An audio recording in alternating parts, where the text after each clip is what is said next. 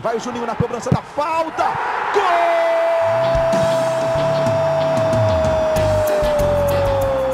Está entrando no ar o podcast. Sabe de quem? Do Vasco! Do Vascão da Gama, do Gigante da Colina. É o GE Vasco.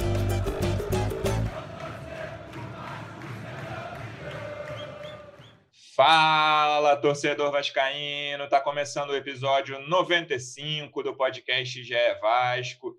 Eu sou o Luciano Melo. Depois de uma vitória, como é bom começar um podcast depois de uma vitória. Pouca gente imaginava, hein? Vai lá, os vascaínos mais otimistas confiavam mas muita gente estava desconfiada desse jogo contra o Atlético Mineiro dentro de casa. Vasco havia sido goleado pelo Atlético Mineiro no primeiro turno e vinha de uma goleada para o Bragantino. Muita gente esperava pressão, mas o Vasco conseguiu se segurar, sofreu bastante no fim, mas conquistou três pontos fundamentais nessa luta contra o rebaixamento. Para falar disso e dos próximos jogos, estou recebendo aqui dois convidados. Um deles é setorista de Vasco do GE. Como é que você está, Hector Verlang? Seja bem-vindo. Fala, Luciano. Tudo bem? Estou tranquilo. Estamos aí acho que foi a melhor atuação do Vasco aí sob o comando do Luxemburgo. Vamos falar bastante sobre isso. O jogo contra o Palmeiras também. E ouvir o melhor deles, né, que tu vai apresentar agora. Bela introdução para outro convidado que vem aqui com frequência, acompanha o Vasco de perto, já cobriu por muitos anos. Como é que você está, Rafael Zarco? Seja bem-vindo. Oi, Luciano. Oi, Hector. É um prazer estar aqui de novo. Vamos falar um pouquinho aí desse pedaço final aí dramático para o torcedor do Vasco. Pelo menos uma vitória que deu uma aliviada, imagino. Certamente. Hector, aquele momento da, do VAR, da, quando o cara vai verificar a bola no braço, no ombro do, do Léo Matos no início do jogo, eu acho que era a concretização de todos os pesadelos da torcida vascaína, de falar, cara, ele vai dar esse pênalti, o Atlético vai fazer o gol e a coisa vai degringolar, o Vasco não vai conseguir reagir diante de um time que fica muito tempo com a bola. E ali naquela bola na trave do Johan, naquela cobrança, a coisa começa a mudar, né? Logo depois o Arana falha, o próprio Léo Matos aproveita e dá para o cano. Aí o Vasco dá uma estabilizada ali quando faz 1 a 0 ainda sofre tem uma bola na trave logo depois do Savarino mas depois tem uma boa jogada, a jogada do segundo gol já é bem bonita. E aí, acho que é, esses dois lances ali, o, o, o erro do pênalti do Johan e essa falha do Arana, muito bem aproveitada pelo Léo Matos, começam a mudar a história de um jogo que poderia ser muito difícil para o time. Exatamente, é um lance que causa uma reversão de expectativa drástica assim, no, no jogo e também, por que não ampliar isso para para essa reta final de, de, campeonato do Vasco, porque é, com a vitória o Vasco saiu da zona do rebaixamento, se não tivesse vencido, é, enfim, ia continuar lá e ia para uma sequência bastante complicada, né? Palmeiras, enfim, a partir aí de terça-feira.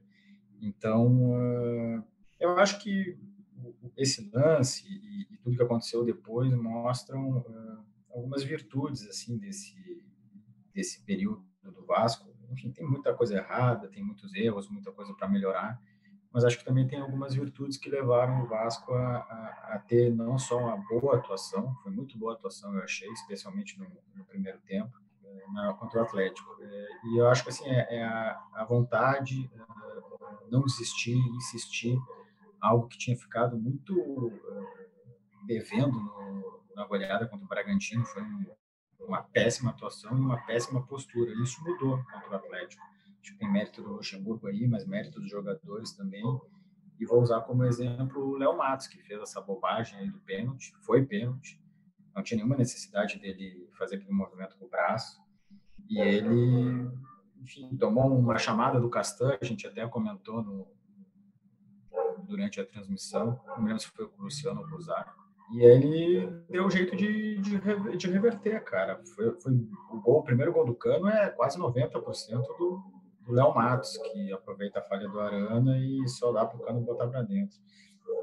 Mas, enfim, tem isso de outros jogadores. O próprio Bruno Gomes, ele erra uma saída de bola que ocasiona a, a finalização na trave do, do Savarino, né? Isso. Comentou aí. E a partir da. Enfim, ele recuperou, para mim foi uma boa atuação. É um cara que, quando não joga, o Vasco tem muito problema, porque é o único cara que eu vejo que consegue fazer aquela função ali de proteger e, e iniciar as jogadas.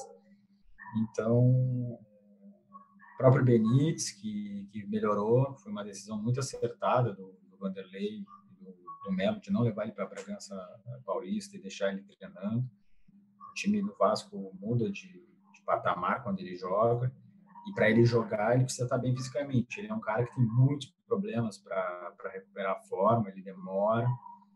Então, eu acho que, que é isso aí, cara. E aí depois a gente pode falar um pouco mais aí sobre a escalação, sobre o esquema que o Luxemburgo resgatou, que eu acho que essa atuação deixa bem claro que é a melhor maneira do Vasco render é, é, para esses últimos jogos. Zarco, no último, no último episódio, a gente comentou, eu comentei o estranhamento com a postura do time contra o Bragantino. E aí a postura é qualidade também, e como o time encarou aquele jogo, como o esquema não funcionou, que o Vanderlei escalou. O Vasco foi atropelado desde o início, aquele primeiro tempo ter acabado 1 a 0 foi um milagre. Acabou que no fim a goleada se concretizou até no momento que o Vasco tentava ensaiar uma reação depois do gol do Peck, que foi um frango do goleiro. A, o grande mérito do Vanderlei, a gente já comentou algumas vezes aqui nesse podcast, na primeira passagem dele em 2019, foi. O Vasco não era atropelado. A única goleada que o Vasco sofreu foi 4 a 1 para o Flamengo em Brasília e foi um placar meio mentiroso. O primeiro tempo não era para isso, não era para perder, mas sem, sem ser de goleada. O resto, o Vasco fez jogo duro em todas as partidas, contra todos os adversários, por, me, por melhores que fossem. Tem, ficou aquela marca do 4 a 4 contra o Flamengo, que ganhou o Brasileiro a Libertadores. E aí, eu achei muito preocupante esse jogo do Bragantino por isso, de falar, cara, esse é o Vanderlei não vai conseguir tornar esse time competitivo contra os times principais, né? O Bragantino não é um time que briga pelo título, mas enfim, está numa recuperação interessante. E essa para mim é a melhor notícia do jogo contra o Galo. Vai ser sempre assim? Não sabemos. O Vasco ainda pega Palmeiras amanhã, né? A gente está gravando na segunda-feira, ainda pega Flamengo, ainda pega Internacional, times que estão lá em cima. Então não dá para cravar que vai ser assim nesses jogos. Mas essa postura, mesmo se, assim, claro que ia ser muito frustrante empatar se tivesse sido, né, com, depois da vantagem de 3 a 0 mas sei lá, se tivesse 2 a 0 só e tivesse tomado o empate, seria muito frustrante. Mas a postura contra um time que luta pelo título e que amassou o Vasco no primeiro turno é um sinal de que, cara, talvez o Vanderlei consiga fazer a mesma coisa que ele fez lá em 2019. É, você sabe que a gente está no campeonato que de duas em duas semanas a gente atualiza, muita gente atualiza discursos. Né? Sim. Tava falando a gente mesmo do... aqui. pois é. é... Mas me chamou a atenção. Especialmente. Pode ser, quem sabe. Quem não muda são os cachorrinhos aí do Hector aí latindo aí. Ah, cara, eles são a mesma eles... coisa. É, eles são Um abraço pro cachorro do vizinho cara. do Hector, que ouve e participa de todos os podcasts. É, Bom, vou dar só, só um spoiler. Ontem isso gerou o maior barraco na vizinhança aqui, mas deixa assim, vamos nessa. tá bom fora do ar você conta. Mas, é, mas me chamou a atenção a maneira que o Luxemburgo se referiu àquela derrota na coletiva ontem.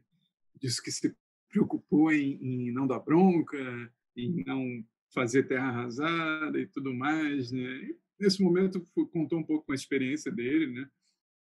E, e eu estou falando isso que a gente atualiza o discurso, que se o Vasco tomar aquele primeiro gol, de repente desandava tudo, tomava o segundo, o terceiro, que o time do Atlético ele costuma fazer gols em, em espaços curtos de tempo, né? aproveita muito.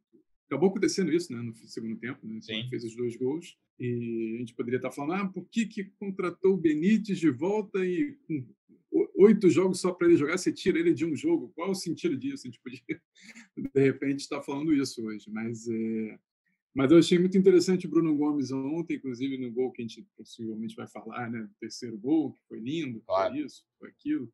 É, ele, ele recebe a bola, abre o jogo, procura o Benítez, recebe do Benítez. Então a gente, fala, a gente provavelmente vai falar muito bem do Benítez, mas o Bruno Gomes é, foi um articulador muito importante ontem de algumas jogadas, inclusive desse gol. Lembrando mas, que o jogo foi é... sábado, não ontem, hein, Zarco? A gente está gravando a segunda. Ah, é verdade. É verdade. mim o tempo um pouco diferente, mas é, mas o, o, mas é um, eu acho que o Vasco vai até conseguir um pontinho ali contra o Palmeiras, o Luxemburgo vai vai acho que ele não vai tentar ganhar o jogo não, acho que ele vai ficar na boa ali, tentando esperar mesmo o Palmeiras que vai estar com o time reserva, provavelmente vai jogar para cima do Vasco mesmo com o time reserva, mas é, Talvez tenha sido um acidente de percurso aquele Bragantino lá, que eu acho que realmente não viu a cor da bola. Foi um, um jogo de catástrofe total, né? Poderia ter sido muito mais do que os 4 a 1 que foi. Né? você falou em melhor atuação, Hector. Que, que, quais foram os maiores méritos para você do time do Vasco? É, além da organização, essa questão do Bruno Gomes, que vocês dois tocaram no assunto, eu acho que vale. Ele fez muita falta contra o Bragantino e o Henrique também. O Henrique, com todos os defeitos dele, é um jogador limitado. Para mim, ele está três degraus acima do Neto Borges. E o Bruno Gomes também fez muita falta. Quais foram os maiores méritos do Vasco nesse jogo contra o Galo? Eu acho que o Henrique está uma escada inteira acima do, do Neto Borges, cara. Acho que não tem comparação, com todo o respeito. Queria fazer um, um adendo ao que o Zarco é, falou. Não, e, falou... E, e, aproveitando o adendo, deixa eu fazer um outro adendo. É, é, esses dois jogadores que fizeram falta lá em Bragantino, você vê que um time já é muito limitado, mesmo os jogadores limitados fazem uma falta tremenda, né? Os dois Sim. não jogaram lá em Bragança. Né? Desculpe, Hector. Verdade. Prossiga. Não, tu pode sempre. O que eu ia dizer é que, em determinado momento do que o Zarco estava falando, é, ele comentou que o Luxemburgo disse na coletiva que recuperou o moral dos caras, que preferiu não dar bronca, não sei o quê, mas é até a página 2, né? Porque na coletiva ele pegou e disse que o Thales estava na coletiva do pós-jogo lá com o Bragantino, disse que o Thales precisava recuperar a vontade, motivação, é, é, enfim, é, na véspera do jogo gravou um vídeo com, com alguns jogadores do elenco, pedindo que é, reafirmando o compromisso e não sei o quê, de deixar o Vasco na série, manter o Vasco na Série A. Então teve teve cobrança sim. Ele o Shampoo tem muito mérito em conduzir esse, esses momentos, chama para ele, como foi em 2019, mas também é, teve cobrança interna sim. É, perguntou sobre quais foram as maiores virtudes, né? O que mais Isso. deu certo. Eu acho que são, são coisas que a gente já falou. O, o, Bruno Gomes, acho que é fundamental nesse time, o Henrique, porque ele, ele marca muito melhor que o Neto, não só marcar individual, como uma, uma noção tática.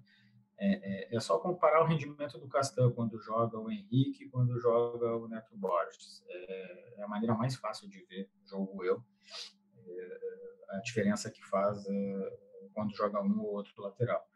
É, e acho que tem uma outra coisa que a gente falou pouco, pode falar mais. Eu acho que o, que o, que o Vanderlei, o Luxemburgo, corrigiu algo que não deu certo, um erro, que foi aquela escalação lá contra o Bragantino. Tudo bem que ele não tinha alguns jogadores e, e, aí a coisa é, foge do alcance dele, né? Porque eram desfalques, mas ele mexeu no esquema. Ele tirou o Pikachu e botou o Caio Lopes. Ele mudou a maneira, tentou mudar um pouco a maneira do Vasco jogar. Foi por isso que perdeu lá de quatro? Também, não acho que tenha sido só isso. Mas eu acho que uh, a melhora individual dos jogadores que a gente, que a gente já citou, é, a entrada do Benítez e, e, o Vasco voltando a jogar da maneira que o Vanderlei tinha colocado é, desde o primeiro jogo lá contra o Atlético Goianiense, é, é, é, o jeito que esse time melhor rende. Eu não consigo ver uma outra maneira desse time render mais que não seja nesse esquema e com essa formação da partida contra o Atlético. Então, acho que é o combo eh, de esquema, escalação e melhora de rendimento individual. Hector, vou falar. É. E um pouquinho de sorte também, né? Porque o pênalti, se entrasse, a história poderia ser diferente. Sim, não. E, e aproveitando uma outra coisa, é, ninguém vai me convencer nunca, assim como não tem explicação que o Abel consegue oito vitórias seguidas nesse brasileiro. Não que o Abel seja ruim nem nada disso, mas tem coisa que acontece, aceita simplesmente, não fica tentando buscar muita coisa. Mas ninguém vai me, me explicar como é que o Vasco fez duas jogadas tão bonitas no segundo e no terceiro gol. Não acredito que o Luxemburgo tenha tido tempo de ensaiar essas coisas. É, a coisa não, não, não está simples para ninguém, e, enfim, né? o acaso às vezes ajuda. Né? Então, obviamente que existe mérito, confiança, organização um pouquinho aqui e ali, mas aquilo ali é estrela cadente hoje em dia em São Januário. Né? Em relação a isso que você falou dos dois gols, Arco, acho que é muito importante a presença do Benítez, né? Com todas as questões físicas dele, ele não conseguiu ter sequência nos últimos meses de 2020, quando o Vasco caiu, não por coincidência, o Vasco despencou na tabela, ele participou de vários jogos, mas ou ele não estava inteiro, ou ele ficou fora por lesão. Em alguns jogos ele estava inteiro e não conseguiu render o que a gente esperava dele mas a, o terceiro gol que a gente fez lá, a gente até fez uma matéria, 14 passes, ele deu cinco desses passes sendo o primeiro lá na intermediária de defesa e o último o passe certinho, assistência para o Cano, que faz aquela domina no peito chuta no canto, faz o golaço. É, passa no o segundo gol ele também participa, ele abre a bola no Léo Matos. Tem muito do Benítez nessa construção. Claro que ele não vai resolver tudo, a gente sabe que o Vasco joga mal às vezes com o Benítez em campo, mas a participação dele é decisiva para o Vasco ter a capacidade de fazer esse tipo de jogada. Certamente. Eu, eu, a gente, eu falei do Bruno Gomes agora há pouco, mas obviamente que quem ligou tudo, todos os pontos nesses, nesses gols, e nesse gol especificamente, foi o Benítez. Alguém escreveu ontem, eu não lembro quem, que, que ele é um tipo de jogador é, que a Argentina produziu muito, né? Que toca muito na bola, né? Vai e eu na minha cabeça vem muito o Verón, que tem muito esse estilo, né? Sempre teve quando jogava, né? Obviamente esse estilo. Benítez é mais ofensivo, joga num setor do campo muito mais na frente que do que o Verón, que para mim é um dos melhores meio-campistas que eu já vi. É, o Riquelme também fazia muito isso, né? De dar toques curtos, recebe, toca, vai, adianta e tudo. E era um cara lento, né? Como o Benítez também não é nenhum jogador muito rápido, e eu, eu falei isso até, até brincando com o Luciano uma vez, que o Benítez joga dando cortes, né? Porque ele não consegue, ele não é. tem velocidade. E aquele giro sobre o próprio frente, corpo, né? né? sim, sim, é, é, um, é, um, jogador com pouca velocidade que conhece essa limitação dele, então é, é o jeito dele jogar mesmo para conseguir fazer o time andar, né? E, e eu, eu, eu, eu acho que o Benítez não é nenhum craque, não sei se vale os 20 milhões de reais, para um time minimamente com dinheiro, assim, né? É, eu, eu, acho que valeria o investimento, né? Você, você tem um meia de 26 anos, né? Se eu não me engano, o Benítez está. É, que obviamente, obviamente não é um esplendor na forma física, mas é um jogador criativo. Ele sabe, sabe fazer um time criar chances e está com um entrosamento que não dá para não dá para explicar com o Cano. Aliás, isso dá para explicar sim, porque eles se dão muito bem, se conhecem muito bem. E, e é um entrosamento muito que já virou automático realmente. Essa bola que ele meteu ontem para o Cano no terceiro gol é muito parecido com aquele que botou no, no jogo contra o Botafogo. Botafogo no Brasileiro, no primeiro né? turno, isso, 3 a 2 E eu acho que teve um outro lance também recente, que ele tenta também esse jogo, é, esse lance acho que foi contra o Fluminense, no último jogo dele, né? Que eu acho que o goleiro defende, se eu não estou enganado. Mas é, é, ele se torna realmente um jogador fundamental no, meio de campo que, que tem muito corredor. Né? O Juninho é um corredor, é, o Bruno Gomes não, né? um cara que mais distribui, mas obviamente com uma função bem mais interior, né? ali para trás, ali para organizar. Né? Duas novidades, outras novidades além das que a gente já citou, Hector, foram o Pikachu e o Marcelo Alves. O Pikachu vinha de titular, a gente está comentou no último episódio, eu não tinha entendido muito a barração dele. Foi uma tentativa de mudança de esquema, mas que não, claramente não funcionou. Acho que o gol serve muito para dar confiança. Ele tinha feito o gol de pênalti, claro, mas pô, é o gol de finalização, o Pikachu ali dentro da área, é uma coisa que ele é bom, assim. Ele é dos melhores finalizadores do elenco. Claro que o Cano está no, né, num degrau só dele nesse, nesse quesito, mas o Pikachu é muito bom finalizador. E o Marcelo Alves, cara, eu achei que fez um jogo bastante correto. Assim, ele é um cara que no início ali, eu, eu, quando ele fez uma sequência de jogos pela primeira vez, acho que foi quando o quase todos os zagueiros pegaram Covid ao mesmo tempo. Eu não achei muito firme, mas de uns tempos para cá, não foi o primeiro jogo que, na sequência recente, ele conseguiu ter alguma segurança. Ele foi bem, foi bem como todo o sistema defensivo. É, eu acho que ajudou um pouco o fato do Atlético no primeiro tempo ter jogado muito mal, tanto que o São Paulo mexe no time depois.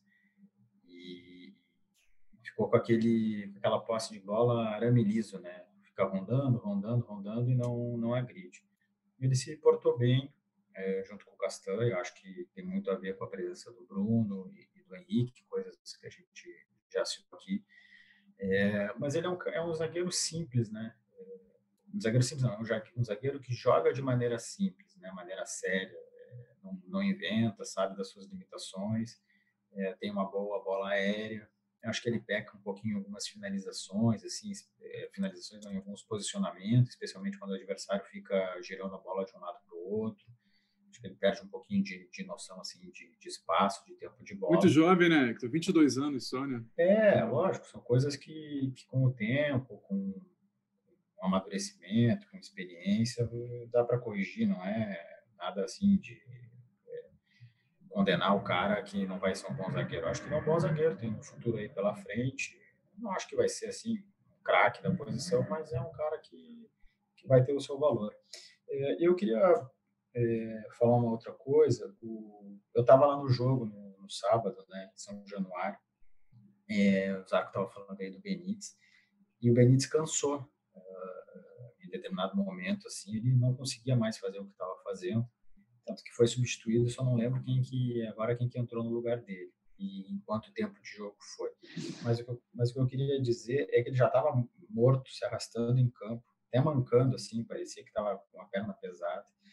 E lá pelas tantas ele percebe um, uma situação de descuido do jogador do Atlético que estava com a bola, ele dá um pique de, sei lá, uns 15 metros, uns 20 metros, chega inteiraço, rouba a bola do cara, é, chega pelas costas, assim, e aí arma uma jogada ofensiva do Vasco. Saiu aos 30 para entrar o Carlinhos, é. É, então. É, eu acho que é um, um exemplo, assim, da, do, da, da, postura dele, né? É um, é um, cara que tem todas essas qualidades que a gente estava falando e é um cara que, que, se doa muito, né? O Vasco sente falta de um de jogador assim nesse elenco. E o Pikachu, que eu tinha perguntado também? Cara, o Pikachu nesse elenco do Vasco é titular com sobras, né? Não, não consigo ver ninguém eh, naquela função ali que renda mais do que ele. Até porque o Pikachu faz gols, voltou a fazer gols agora desde a chegada do Luxemburgo, acho que são dois. E, e voltou a ser um jogador de futebol, né? Que antes estava meio parecia que tava, o negócio estava meio estranho. É uma quantidade de erros inacreditáveis que ele Outra, cometia. É, outro mistério da humanidade que eu falei hoje, do, dos oito vitórias seguidas do Abel, daquele terceiro e segundo gol do Vasco, e o Pikachu que desaparecia ser outra pessoa, né? Agora voltou a ser um jogador. Né? São muitos é, mistérios, tá... né, Hector? Você vê como a vida é, é, é misteriosa. É, cara. Pô, é que a gente tem que lembrar que a gente está tendo um ano. Aliás, essa é uma temporada, são duas temporadas, chama de uma temporada só, de uma temporada e meia. A gente está vivendo um momento que afeta todo o campeonato, todos os times, o calendário maluco, isso entra no contexto, né? Às vezes a gente, eu pelo menos, às vezes esqueço disso. Mas sim, ele estava numa, numa draga, não estava jogando bem, estava errando coisas que não costumava errar e não estava dando eh, retorno ao time. Acho que por problemas dele, técnicos, e por problemas de saber aproveitar ele no time. O Vanderlei eh, sabe onde ele achou, uh, resgatou o lugar onde ele rende bem. E o que eu ia dizer é que ele voltou a fazer gol. O Vasco precisa de outros jogadores que façam gols. Né? O Cano tem aí quase, sei lá, 50% dos gols do Vasco no ano. Quando o Cano não faz, é preciso que outro jogador faça, né? O Pikachu pode ser um cara que contribua nesse, nesse sentido aí. O Vanderlei tem um ponto forte hoje para mim, que é essa capacidade de transmitir confiança aos jogadores, principalmente os mais jovens. Para mim, isso é indiscutível nele. A gente pode conversar sobre as questões táticas dele, como é que estão, mas acho ele muito bom nisso. E ele se motiva em alguns jogos, né, Zarco? Assim, é, principalmente contra treinadores que estão muito badalados. Foi o caso do Jesus, foi o caso do São Paulo. E aí vem esse Pode jogo. Ser o caso de terça-feira. Exatamente, era esse o meu gancho. Vem esse jogo de terça-feira, amanhã, contra o Abel Ferreira, que pegou o trabalho dele no Palmeiras, né? E o Palmeiras cresceu muito de produção desde a chegada do Abel, mas está nas duas finais. O Luxemburgo certamente fala, enfim, acredita que ele, ele tem algumas, principalmente a utilização dos garotos, que são que estão em alta no, no Palmeiras, ele puxou vários desses caras para o profissional. É, ele se motivar é, é importante para o time, para os jogadores, para a torcida, porque claramente ele quer ganhar esses grandes jogos. E aí teve a, a, toda a discussão dele com o São Paulo ali à beira do campo, que você, bem, a gente já fez uma matéria sobre isso, que é, isso me chama muita atenção no Vanderlei, essa motivação para alguns grandes desafios. Não, é, é, você vai lembrar, Luciano, quando a gente recebeu no, no fim de 2019 o Maurício Copertino, né, auxiliar uhum, dele, sim. quando a gente terminou a entrevista, é, lembro que eu bati um papo com ele e tal, aí, aí ele falou, não, ele estava mordido pra caramba, né, todo mundo dizendo que ele estava acabado e tal, blá, blá. enfim, ele não, não é não tem uma plataforma aqui para dizer que o Luxemburgo é o maioral de novo, não, nada disso. É um feijão com arroz que Ontem um amigo rubro-negro me mandou mensagem, Ítalo Nogueira, que é repórter da Folha, é, é, dizendo que o Luxemburgo é o novo Joel Santana, né, que está recuperando os times embaixo. O Joel teve essa fase também na carreira. Né?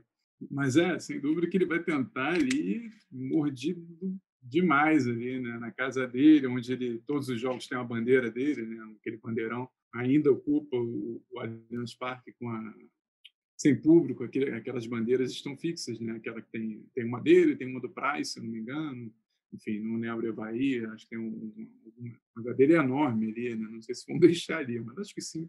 Ele ainda vai dizer, ainda vai tirar uma onda aí, dizendo que tem tem muito dessa Libertadores se for conquistada, né? na mão dele, né, que ele pegou a primeira fase, a melhor campanha da Libertadores, se eu não estou enganado, primeira ou segunda melhor campanha da Libertadores. E, e, eu acho que o Vasco tem, tem condição aí de recuperar aqueles pontos inacreditáveis que perdeu para o Curitiba em São Januário, né? quando, quando era um jogo simples de, de, de pontuar. Né? A vitória era o cenário ideal, obviamente, mas o, o empate já deixava o Vasco hoje, se tivesse com aquele empate, estaria com quatro pontos de diferença né, na, na, zona de rebaixamento. Isso. E, e, e eu, eu, acho interessante como o Vanderlei foi realista com, com essa questão do, desses jogos. Assim. Ele falou, ele praticamente quis dizer com aquele jogo do Bragantino, ah, esse jogo eu, a gente ia perder mesmo. É, Para mim estava contado que ia perder, por isso que eu não levei o Benítez.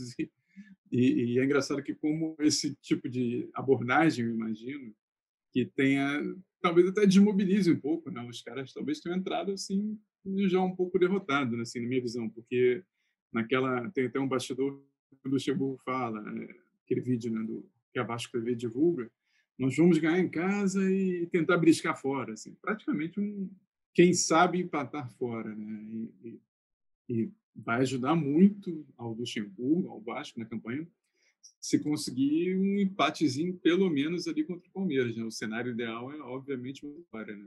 Eu lembro que em 2015 o Vasco venceu ali milagrosamente o Palmeiras na reta final e mesmo assim caiu. Né? Mas é importantíssimo, pelo menos, um empatezinho ali para dar uma aliviada. Foi, Esse né? jogo a menos é da primeira rodada, né? É, e o Bahia joga nesse. Também tem jogo a menos, né? O Bahia em Corinthians na quinta, se eu não me engano. É na quinta que o Bahia, o Corinthians joga hoje segunda. Então, se, se, o Vasco perder e o Bahia ganhar, o Bahia né, chega junto com o Vasco. Ali o Vasco não vai entrar na zona porque o Fortaleza está atrás em, em, número de vitórias, mas tem essa questão do Bahia e aí tem um confronto direto com o Bahia, claro, no domingo em São Januário. O Hector, essa, o Zarco comentou do Luxemburgo querendo algum mérito da, do Palmeiras.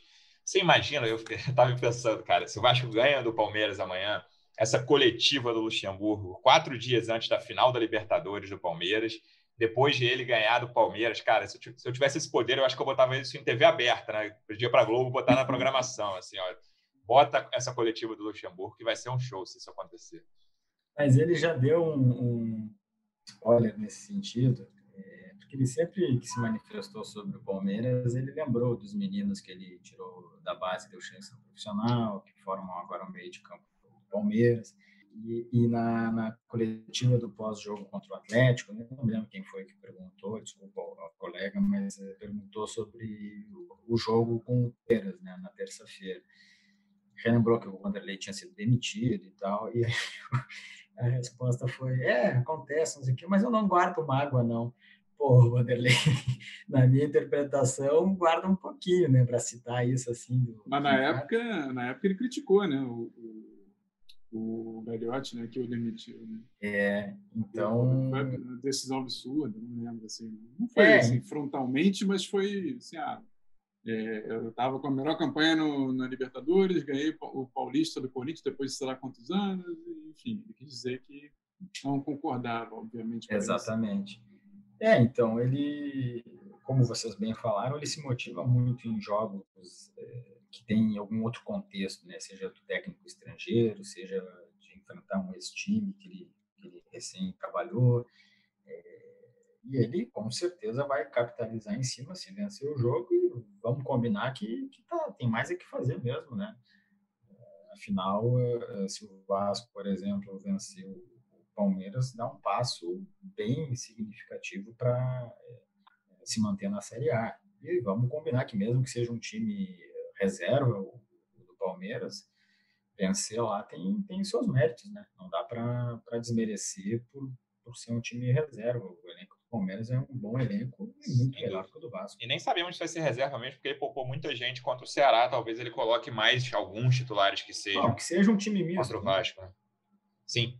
É, vou passar um pouquinho para a política, para a vida fora de campo do Vasco antes da gente encerrar. Eu achei tá? que esse assunto tinha terminado já. Não, cara, política no Vasco é olha... é difícil se encerrar. É. Não, e olha não, só, não desde. Isso que...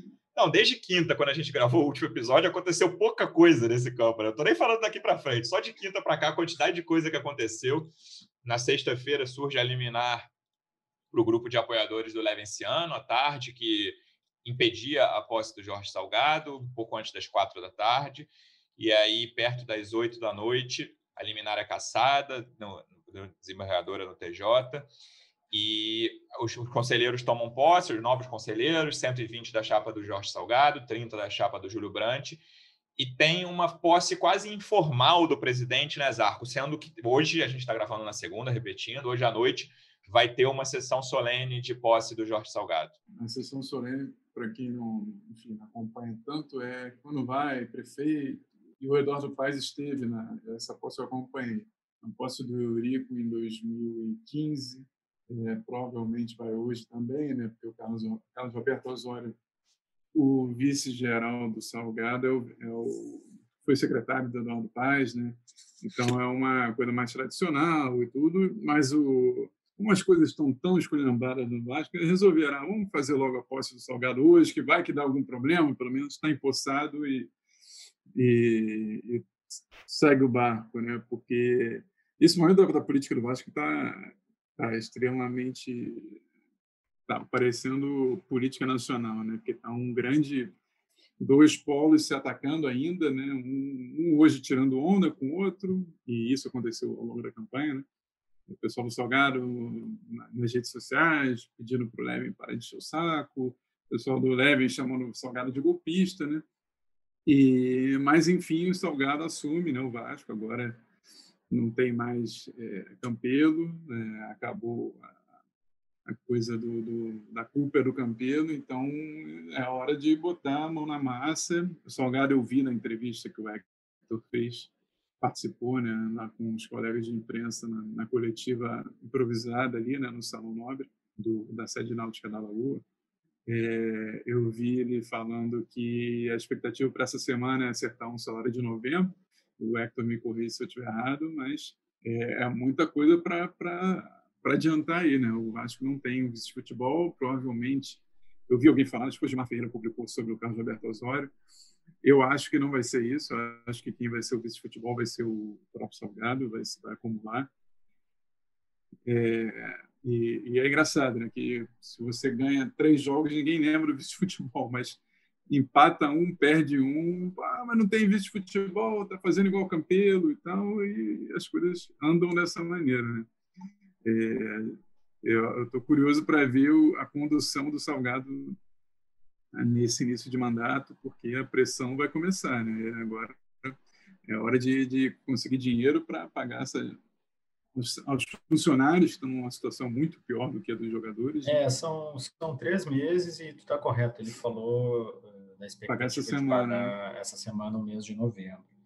É... É, é uma turma que não prometeu mundos e fundos, que nem o Levin, mas prometeu é, fundo de captação de 60, 50, 70 milhões. Então, é hora de botar, botar esses planos para jogo, porque vai ser cobrado.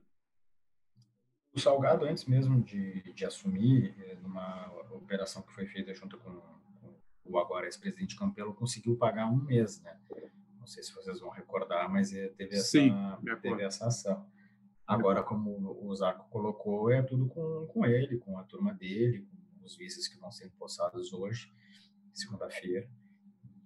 Enfim, se demorar muito, vai ser cobrado, porque essa situação salarial do Vasco é inaceitável, né? São, sei lá, três anos de atrasos corriqueiros e... E eu acho que, Hector, desculpa te interromper, que é o único dos grandes do Rio que está com o salário atrasado dessa maneira. Né? O Fluminense, eu acho que ainda tem um acordo, mas não está atrasado assim. E o Botafogo, por incrível que pareça, está caindo para a segunda divisão com acordo salarial em dia. Sim, o Botafogo está em dia.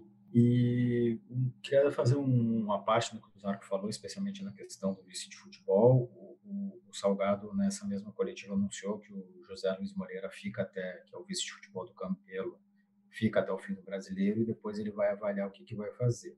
E eu acho que tem um, uma questão aí é, que vai ser a, que se chama Paulo Roberto Falcão. Eu perguntei ao Salgado é, se ele tinha. A pergunta que eu fiz foi: o senhor desistiu de contar com o Paulo Roberto Falcão?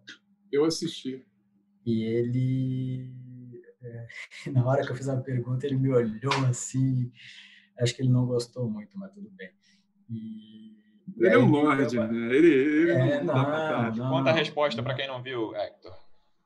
Não, se, se pareceu que ele me distratou, vou deixar bem claro aqui. Ele foi super não, educado, não, não foi isso. Ele tem esse jeito. É, e respondeu. Só que ele respondeu indo assim, pois é, vi que a imprensa noticiou, é, mas não tem nada definido. É, e aí relembrou a relação que eles tinham. Mas, Hector, se me corrija se eu estiver errado, acho que ele fala, mas seria um grande reforço. Ele não fala isso? Ah, eu teria que ouvir o áudio. Eu, eu tenho quase certeza que ele fala isso. Eu acho mas, que ele enfim. fala assim. É. Uhum. E, enfim, eu acho que que depende essa estrutura do futebol depende muito dessa desse, dessa situação. É, eu acho que ele, eu não tenho informação. A impressão que eu tenho é que ele não desistiu, que ele ainda está tentando. Aí eu não sei se é convencer o Falcão, se é criar situações para o Falcão é, vir para o Vasco, ou se tem algum outro algum outro contexto, né? Eu acho que a estrutura do futebol passa muito por essa definição. Em relação a clima lá, Hector, é, assim, lembrando sempre, o, o Leven, os apoiadores do Leven, ainda tem uma esperança de que o STF, né, o STF vai julgar a, arguição de descumprimento de preceito fundamental, ação que o Solidariedade, o partido, entrou, segundo a qual não poderia haver eleição online no Vasco, porque o estatuto não prevê, e apesar de a Lei Pelé de, de, modificada em, em 2020 por causa da pandemia, facultar aos clubes que podem sim fazer eleição virtual, enfim. Então, ainda existe essa questão, que o dia, a questão está com o Dias Toffoli, que está de recesso, vai voltar na próxima semana, início de fevereiro. Deve ser julgado em algum momento de fevereiro essa questão, mas deixando isso de lado.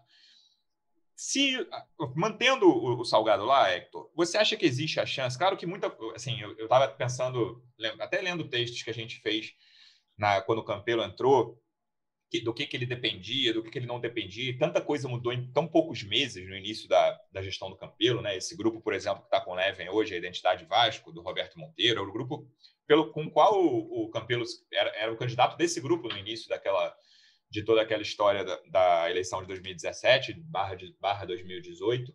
Esse, esse grupo todo saiu da gestão, os euriquistas raiz que tinham botado o Campelo ali também não fizeram muita parte da gestão, apesar de votar com o Campelo em alguns momentos no conselho. Você acha que pode haver mais tranquilidade dentro do conselho nesse, nesse novo mandato? É? Eu acho que vai haver mais tranquilidade no conselho. Eu acho que um exemplo disso já foi essa sessão aí de sexta-feira. É, eu comecei a cobrir o Vasco no ano de 2020 e fui em algumas sessões do conselho, então presidido pelo Roberto Monteiro. Sei lá, foi umas três, todas teve confusão, todas teve bate-boca, é, interrompe daqui, um xinga de lá, enfim, cara, uma, cá entre nós, uma verdadeira bagunça. E a de, de sexta-feira não teve isso. É, ok, o, só estava presente lá é, representantes da Mais Vasco e da Sempre Vasco, que foram os conselheiros eleitos eh, nessa última eleição. Eh, e eles vão ter maioria. Lembrando que a oposição tem os beneméritos, né? É, eu, ia, eu, ia, uhum. eu ia complementar isso. Eles vão ter eh, maioria, porque dentro de alguns beneméritos tem apoiadores deles, mas nos beneméritos também tem muito, muita gente do outro lado.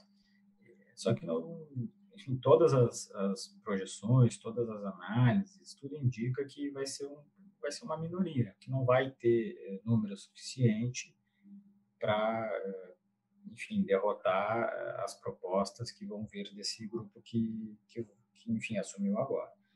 É, eu não vou dizer, não vou ser ingênuo de dizer que vai ser, enfim, uma calmaria 100%, mas vai mudar muito. Você fez uma reportagem em que eles tratavam né, a reforma do estatuto como uma prioridade desse primeiro Sim. ano. Sim, a ideia é que nos próximos primeiros seis meses desse ano se, se faça uma nova proposta de reforma estatutária, que foi tentada fazer uh, no último ano e a coisa não avançou, que, e foi isso que dividiu muito o Conselho também, né, muita briga. A única coisa que passou foi a eleição direta, que foi uh, votada a parte dessa reforma do Estatuto. Né? Então, uh, enfim, presidente Salgado entende que tem que mudar, o Carlos Fonseca, que é o novo presidente do Conselho Deliberativo, entende que tem que mudar. Quase todos os conselheiros entendem que tem que mudar muita coisa, desde a eleição direta, desde o voto para o sócio-torcedor, é, desde impedir que conselheiros é, assumem cargo no Vasco e sejam remunerados sem, é, sem renunciar ao cargo de, de conselheiro, porque aí entendem que é um conflito de interesse enfim, o, conselho, o Estatuto do Vasco é muito antigo, né? Tem coisas ali que, enfim, já a gente vive outro mundo, tem muitas coisas que são confusas. A posse do presidente é uma delas.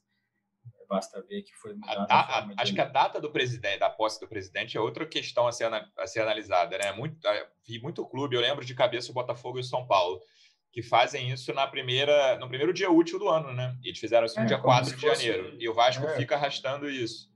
É, como se fosse cargo público, né? Presidente, prefeito, governador.